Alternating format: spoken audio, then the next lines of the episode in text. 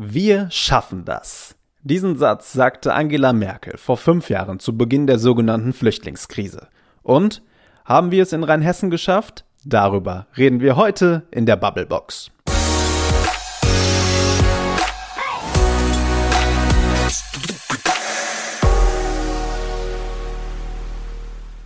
Frederik. Maike. Was denkst du, haben wir es geschafft? Äh, ja, ich glaube, wir haben es geschafft. Also ich probiere es mal aus meiner eigenen Brille heraus einzuordnen. Viele haben ja gesagt, wir schaffen das nicht. Das überfordert unser Land, damit kommen wir nicht zurecht. Da gehen wir Deutschen am Ende am Stock äh, kann ich nicht unterschreiben. Ich fühle seit 2015 keinen Einfluss auf meine Lebenswirklichkeit. Äh, sehe viele positive Beispiele, wo Geflüchtete in Deutschland gut zurechtkommen, wo sie unser Leben bereichern. Natürlich gibt's hier und da immer wieder kleine Probleme. Natürlich kann man auch sagen, die politische Debatte ist seitdem aufgeheizter, aber insgesamt, auch hier vor der Tür, würde ich sagen, natürlich haben wir das geschafft. Und zwar ziemlich gut. Ja, dem würde ich auch auf jeden Fall zustimmen, wenn, ja, gerade es war, die Aufregung war groß, aber ähm, ja, die Situation jetzt ist eigentlich auch genauso wie vorher. Aber ich glaube, das sehen trotzdem nicht alle so und deswegen sollten wir trotzdem unbedingt drüber diskutieren.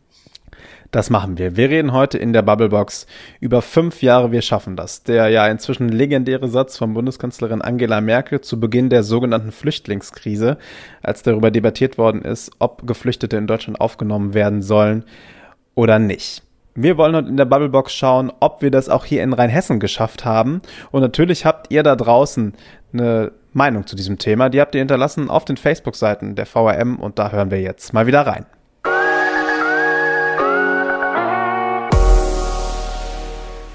Dieses Zitat war wie mit einem LKW in eine enge Sackgasse ohne Wendemöglichkeit zu fahren zwei Flüchtlinge in Ausbildung genommen, dadurch zwei voll integrierte Facharbeiter gewonnen. Zwei weitere Flüchtlinge kommen dieses Jahr als Azubi dazu.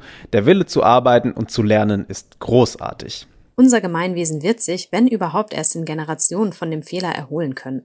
Es werden gigantische Summen ausgegeben, um weiterhin ausgegeben werden müssen, für die in unser Gemeinwesen und vor allem in das Sozialwesen eingedrungenen.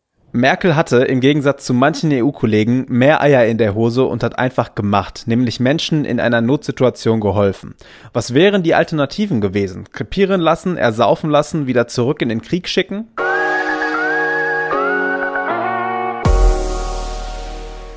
Das waren eure Kommentare hier bei uns in der Bubblebox zum Thema 5 Jahre, wir schaffen das. Und ich glaube, Maike, an dieser Stelle müssen wir mal so ein bisschen einordnen. Die Bubblebox gibt's ja, damit wir Meinung zeigen, damit wir einordnen und damit wir eben auch verschiedene Meinungen zeigen. Deshalb bringen wir auch immer diese Kommentare von den Facebook-Seiten und das waren jetzt, glaube ich, somit die krassesten Kommentare, die wir jemals vorgetragen haben. Ja, das stimmt. So gerne habe ich es tatsächlich nicht vorgelesen, weil ich mir auch immer denke, ja, Rassismus ist keine Meinung und ähm, eigentlich kann man das nicht machen. Allerdings, es sind eben Leute, die sich so äußern und vor allen Dingen ja auch noch viel schlimmer äußern. Ähm, also die, die wirklich äh, Stänkern, die sind ja praktisch eigentlich schon gelöscht worden, weil man sowas gar nicht stehen lassen kann. So ist es. Ich habe manchmal das Gefühl, diese Zitate und Aussagen stammen von Menschen, die eigentlich nur zu Hause vorm Fernseher und vor allen Dingen vor ihrer Facebook-Blase sitzen und die immer wieder gleichen Meinungen zu Gesicht bekommen und dadurch sehr geprägt werden, obwohl sie in ihrer Lebensrealität eigentlich überhaupt nicht mit dem Flüchtlingsthema tangiert werden ist so eine Idee. Ob es wirklich so ist, das kann uns vielleicht unsere Kollegin Anita Pletsch ein bisschen besser sagen. Die ist nämlich Leiterin unserer Redaktion Rheinhessen Nord und sie hat sich mit ihren Kollegen in den letzten Tagen und Wochen sehr intensiv mit dem Thema fünf Jahre Wir schaffen das beschäftigt. Die Kollegen haben in alle möglichen Bereiche geschaut, haben mit Helfern gesprochen, haben aber auch mit Geflüchteten gesprochen. Und wie die Lage so in Rheinhessen ist, das hat uns Anita im Interview erzählt.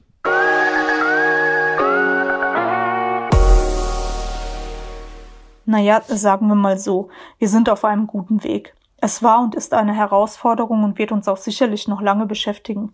Aber, und das ist das positive Fazit für mich nach fünf Jahren in Rheinhessen, es ist ganz vieles gelungen. Es gibt tolle Erfolgsgeschichten und diese fünf Jahre haben gezeigt, dass es bei allen Schwierigkeiten und Herausforderungen eben auch gelingen kann. Dennoch bleibt es eine große Zukunftsaufgabe, auch für uns in der Region. Das zeigen schon die aktuellen Debatten um das Flüchtlingslager auf Lesbos. Wir können also auch für Rheinhessen nur von einem Zwischenfazit sprechen. Was denkst du, hat dir in der Region besonders gut geklappt bei der Integration der Geflüchteten? Wir haben uns für unsere Serie ja mit den verschiedensten Menschen aus Rheinhessen unterhalten. Mit Betreuern, mit Ausbildern, mit Flüchtlingen und eines hat sich da eigentlich immer gezeigt. Das Netzwerk, das die Handwerkskammer, die Industrie- und Handelskammer, die Agentur für Arbeit und die Ausländerbehörde miteinander geknüpft haben, hat mit der Zeit doch sehr gut funktioniert. Und was auch sehr wichtig war, die rheinhessischen Betriebe waren von Anfang an höchst engagiert in der Ausbildung Geflüchteter, ähm, weil sie es sicherlich anfangs auch als eine Lösung für das Fachkräfteproblem gesehen haben. Das hat oftmals sehr gut funktioniert. Ähm, und natürlich haben auch die vielen Initiativen in den rheinhessischen Städten und Dörfern viel dazu beigetragen, ähm, dass wir heute ein ja doch recht positives Zwischenfazit ziehen in der Region. Was waren und sind denn die größten Probleme und Hürden? Die größte Hürde ist und bleibt aber die Sprache. Man muss einfach sehen, dass diese Menschen aus ganz anderen Sprachfamilien kommen. Und gerade wenn sie in die reguläre Ausbildung starten in der Berufsschule, ist es dann halt schwer, dem deutschsprachigen Unterricht zu folgen und dann letztlich ja auch die Prüfungen auf Deutsch zu machen. Da ist es so, dass ähm, sowohl die Handwerkskammer als auch die Industrie- und Handelskammer sagen, ja, es gibt die Durchstarter, die es wirklich gut schaffen. Ähm, die Handwerkskammer hatte ja ein Beispiel genannt ähm, von einem Flüchtling, der tatsächlich auch Jahrgangsbester wurde in seinem Ausbildungsjahrgang. Aber zur Wahrheit gehört da natürlich auch, dass ähm, es eben viele gibt, die die Ausbildung abbrechen müssen aufgrund der Sprachproblematik und die dann in ihren Betrieben, wo sie aber auch wirklich gutes Feedback bekommen und gut mitarbeiten, dann als Hilfsarbeiter beschäftigt bleiben. Was ist dein Eindruck? Wie steht es hier in der Gegend mittlerweile so um die Stimmung gegenüber den Geflüchteten? Ist die eher positiv oder eher negativ? Gute Frage. Es ist sicher, sicherlich so, dass es in Rheinhessen eine große Offenheit gab und gibt und sich sehr viele Menschen in hohem Maße in der Flüchtlingshilfe engagieren. Aber es gibt auch hier Tendenzen, die es bundesweit eben auch gibt, teilweise unsägliche Diskussionen, gerade in den sozialen Netzwerken. Da kann man beispielsweise bei Facebook auch in den rheinhessischen Gruppen eine durchaus negative Stimmung wahrnehmen. Alles in allem würde ich aber trotzdem sagen, dass die Rheinhessen in der ganz großen Mehrheit so sind, wie sie eben immer sind. Sie sind sehr offen und grundsätzlich sehr hilfsbereit. Du bist bestimmt einigen Geschichten hier begegnet. Was war für dich das allerschönste Beispiel für Integration und Hilfsbereitschaft? Ja, da gibt es viele Geschichten, die einem einfallen. Zwei sind mir besonders in Erinnerung geblieben. Da ist zum einen die, Jung die Jugendheimer Initiative Willkommen im Dorf, die schon ein Jahr vor der Kanzlerin das Wir schaffen das eigentlich für sich verinnerlicht hat und Flüchtlinge wirklich beispielhaft dabei unterstützt, hier anzukommen und die Integration zu schaffen. Und da ist einfach eine ganz tolle Dorfgemeinschaft äh, rundherum entstanden. Und das zweite ist ähm, der, äh, ein Bäckermeister, eigentlich aus Kirchheim-Bolanden, der Klaus Brandt, der aber auch eine Filiale in Alzey hat. Ähm, Klaus Brandt hat einen Flüchtling ausgebildet zum Konditor. Dieser Flüchtling galt bundesweit auch bei der äh, für die Bundesregierung durchaus auch als Paradebeispiel gelungener in Integration stand dann aber trotzdem vor der Abschiebung und ähm, Klaus Brandt als sein Chef hat sich einfach total vorbildlich vor ihn gestellt in diesem Moment, ähm, hat eine Aktion gestartet und dafür gesorgt, dass er hier in Deutschland bleiben darf, nach der 3 plus 2 Regel, die eben sicherstellt, dass man eine Ausbildung machen kann, eine dreijährige und danach zwei Jahre auf jeden Fall noch bleiben kann. Ähm, und er hat nicht nur das gemacht, sondern er hat auch was gemacht, was, glaube ich, für uns alle ein tolles Beispiel sein kann. Ähm, er ist eingeschritten, als er in seiner Alzer Filiale einen Kunden hatte, der sich sehr rassistisch geäußert hat, ähm, hat den Kunden rausgeworfen und sich komplett vor seinen äh, Auszubildenden gestellt, was, glaube ich, in Sachen Zivilcourage wirklich ein ganz tolles Beispiel für uns alle sein kann.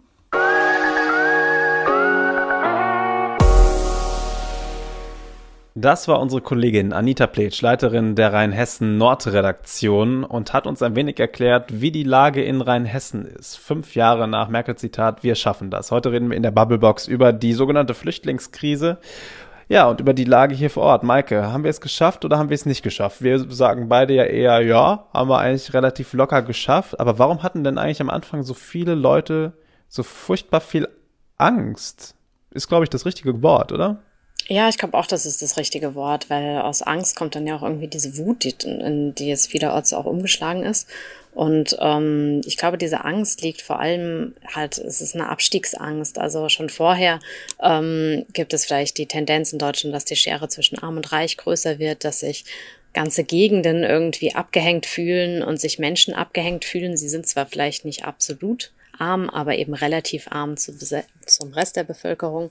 Und ähm, als die dann, glaube ich, so gesehen haben, oh, jetzt wird alles für die äh, Geflüchteten aus anderen Ländern getan, aber für uns nicht, haben sie sich irgendwie vergessen gefühlt und ähm, ja, wurden halt eben auch ängstlich, dass für sie die Situation noch schlimmer ist, wird, dass für sie vom Kuchen nichts mehr übrig bleibt. Und ähm, ich glaube, deshalb kam vielerorts diese Angst eben hoch und schlug dann vielleicht auch in Wut um. Ja, wobei dieses Bild vom Kuchen, von dem nichts mehr übrig bleibt, ja eigentlich auch falsch ist. Also der Kuchen wird ja nicht neu aufgeteilt, es wird ja einfach ein zweiter Kuchen gebacken. Also es wird ja niemandem die Sozialhilfe oder Hartz IV gestrichen, nur weil jetzt mehr Menschen in unser Land kommen. Das finde ich immer so ein bisschen abstrus. Und natürlich wurde die, wurden diese Menschen damals auch, ich glaube, das darf man auch sagen, ein bisschen scharf gemacht von der AfD. Die war eigentlich 2015 schon wieder ein bisschen auf dem absteigenden Ast und hat dann mhm.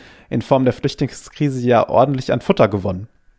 Ja, klar, der hatte da einfach ihr Thema gefunden und hat eben die Menschen ja bestimmt auch mitgenommen. Äh, sie hat sie auch irgendwo da abgeholt, wo sie stehen, aber dann eben auch mitgenommen auf ihrem Weg gegen ähm, die Geflüchteten. Und wenn man mal ganz konkret reinschaut, zum Beispiel in das Thema Arbeitsmarkt, auch da haben die Geflüchteten ja eigentlich nichts weggenommen. Also das haben Anita und ihre Kollegen ja auch ganz schön aufgedröselt. Jeder zweite ungefähr hat mittlerweile einen Job. Jeder zweite von allen Geflüchteten, also da sind auch alte, kranke und Jugendliche mit dabei. Das hat alles schneller geklappt und äh, in einer größeren Zahl geklappt als bei früheren Flüchtlingswellen. Und oft sind die Geflüchteten auch in Jobs gelandet, die Deutsche ja auch gar nicht machen wollen. Also reden wir zum Beispiel über die Pflege. Ganz viele Geflüchtete mhm. arbeiten mittlerweile in der Pflege oder sind in Hilfsjobs tätig. Natürlich, viele dieser Hilfsjobs sind jetzt in der Corona-Krise wieder weggebrochen. Heißt auf der anderen Seite auch, die Arbeit und das gemeinsame Miteinander wird so schnell nicht aufhören. Die Flüchtlingskrise wird weiter Arbeit bleiben, aber eben Arbeit für alle gemeinsam. Ja, klar. Und gerade wenn du die Arbeitsplätze ähm, ansprichst, die angeblich weggenommen werden, das ist ja so ein Argument, das geistert, glaube ich, in der rechten Szene seit den 90er Jahren herum. Man weiß, dass die Leute nicht die Sprache sprechen und ähm, vielleicht auch erst hier ihre Ausbildung anfangen und ähm, dann sagt man, ja, aber die nehmen mir den Arbeitsplatz weg als Muttersprachler. Also da jammert man vielleicht auch einfach. Aber trotzdem, die Meinungen bleiben weiter bestehen. Die AfD ist weiter hoch im Kurs weil eben auch das Problem es immer noch gibt. Ähm, ja, wir haben jetzt gerade wieder das abgebrannte Flüchtlingslager in Moria und schon, ja, entzündet sich die ähm, Diskussion von Neuen. Was, was machen wir mit den Menschen, die jetzt ohne alles dastehen? Und dann haben wir aber eben die ganz konkreten Probleme oftmals hier vor Ort, die ja auch kultureller Natur sind. Das äh, möchte ich nicht unerwähnt lassen. Du hast die Sprache ja angesprochen, die ja von vielen immer wieder als Schlüssel genannt wird. Ich glaube, viele Flüchtlinge sind scharf darauf, endlich Deutsch lernen zu können. Eine unfassbar schwere Sprache auch, wenn du sie neu lernst und das nicht von Kinderbeinen auf. Ähm, es war am Anfang aber auch schwierig, äh, überhaupt mal diese Deutschkurse zu schaffen. Also ich glaube, da waren die Behörden auch ein Stück weit überfordert. Das hört man aber inzwischen auch. Vieles geht mittlerweile deutlich schneller, aber kulturelle Probleme bleiben natürlich. Ich habe auch immer mal wieder von Experten die Meinung gehört, Geflüchtete müssen auch, wenn sie hier bei uns leben, zum Beispiel ihre Rolle der Frau überdenken. Dass auch Frauen dann Geld verdienen dürfen, gehört dann eben dazu. Aber auf der anderen Seite sollten generell vielleicht viele Männer, auch die in Deutschland aufgewachsen sind, ihre, ihre Sicht auf Frauen überdenken. Deshalb, ähm, ja, äh, sehe ich da das ähm, Problem bei tatsächlich vielen Menschen. Aber ich denke, gerade ähm, jüngere Menschen wachsen da auch schnell rein und ähm, ja, finden vielleicht auch einfach, das denke ich mir sowieso immer, warum haben wir so wenig Selbstbewusstsein, dass, dass, dass sich das auch einfach dadurch durchsetzen wird, dass es halt eben auch schön ist, in unserer offenen Gesellschaft zu leben. Und dass, wenn Leute hierher kommen und sich das ansehen, auch wenn es vielleicht bei ihnen zu Hause anders war, sie sich vielleicht auch denken, hey, das ist doch eigentlich ganz cool, ähm, da mache ich mit. Und ähm, deshalb, glaube ich, kann man da auch auf die Attraktivität unserer Lebensart irgendwo auch vertrauen. Überhaupt denke ich immer, dass Kultur eben auch etwas ist, was sich verändert. Und was auch gut ist, wenn es sich verändert und wenn wir ein paar Einflüsse von außen kriegen, die sich mit unseren vermischen, dann kann das eigentlich nur wertvoll sein. Ja, unsere Lebenswelt ist attraktiv, aber sehen das wirklich immer alle Geflüchteten direkt so? Es gibt auch manchmal die Tendenz, dass sie unter sich bleiben. Ich meine, da kann man auch die Frage stellen, ist es deren Job, sich hier proaktiv einzubringen? Ist es unser Job, auf die Menschen zuzugehen und äh, die Türen zu öffnen? Auf jeden Fall beides. Also ich denke, wir müssen beide aufeinander zugehen und so kann das irgendwie funktionieren. Und wer unter sich bleiben will, der bleibt eben unter sich. Ich meine, das denke ich, ist ja auch okay. Ich glaube, das ist nicht okay, unter sich zu bleiben. Ich glaube, es ist immer eine Gefahr. Ich meine, du kannst es niemandem verbieten, unter sich zu bleiben, aber es ist auch bei Deutschen in Anführungszeichen eine Gefahr, wenn du unter sich bleibst. Und ich glaube, da muss die Gesellschaft immer ein Auge drauf haben. Wenn es Tendenzen dazu gibt, dass Menschen sich abkapseln, sollte man sich immer fragen, warum das so ist und wie man diese Menschen nicht wieder in einen offenen Kreis zurückholen kann. Weil davon nicht nur viele profitieren können, sondern man auch gewisse Fahr Gefahren einfach aus dem Weg räumen kann. Zum Beispiel extremistische Tendenzen. Ja, sicher sollte man da ein Auge drauf haben, aber ähm, ja, man kann es vielleicht nicht unbedingt immer durch irgendwelche Gesetze lösen, sondern eben muss halt eben gucken, wo sind vielleicht die Wurzeln der Probleme, haben vielleicht diese Menschen, die sich aus irgendwelchen Gründen abkapseln, ähm, vielleicht nicht so einen guten Zugang zur Bildung, sind sie irgendwo ähm, benachteiligt, äh, mussten sie zum Beispiel jahrelang auf einen Deutschkurs warten und können deshalb die Sprache immer noch nicht, was auch immer. Also ich denke, ja, da muss man ganz genau auf die Gründe gucken. Man kann es nicht durch Gesetze regeln, aber vielleicht mit guten alten deutschen Formularen. Lass uns noch kurz über das Thema Bürokratie reden. Also da haben viele gesagt, mittlerweile ist alles schneller geworden, aber es gab auch Fälle, wo dann Geflüchtete aus Rheinhessen morgens um acht bei der ADD in Trier auftauchen sollten oder es wurde ein Pass verlangt, der aber von irgendeiner Behörde eingezogen worden ist, den man gar nicht vorlegen konnte. Ich bin ja eigentlich ein, naja, Verfechter wäre zu viel gesagt, aber ein hier und da mal Befürworter der Bürokratie. Ich glaube, ein großer Teil des deutschen wirtschaftlichen Erfolges fußt auf Bürokratie.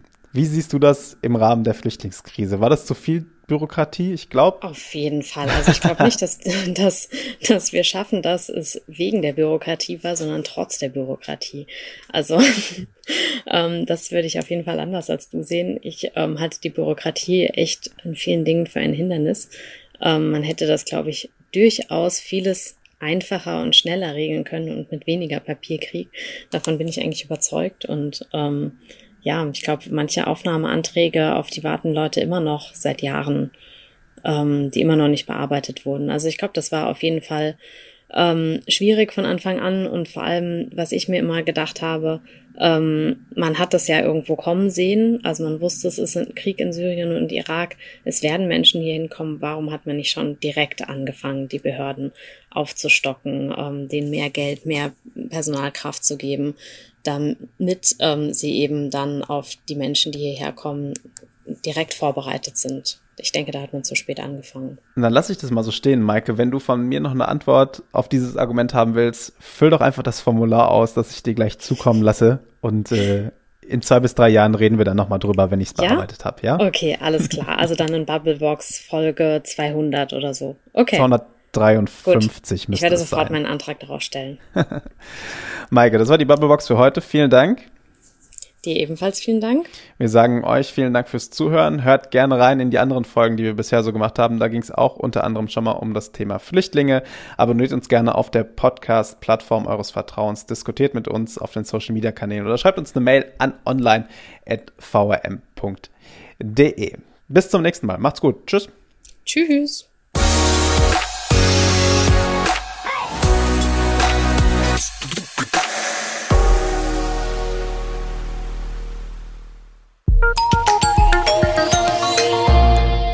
Angebot der VRM.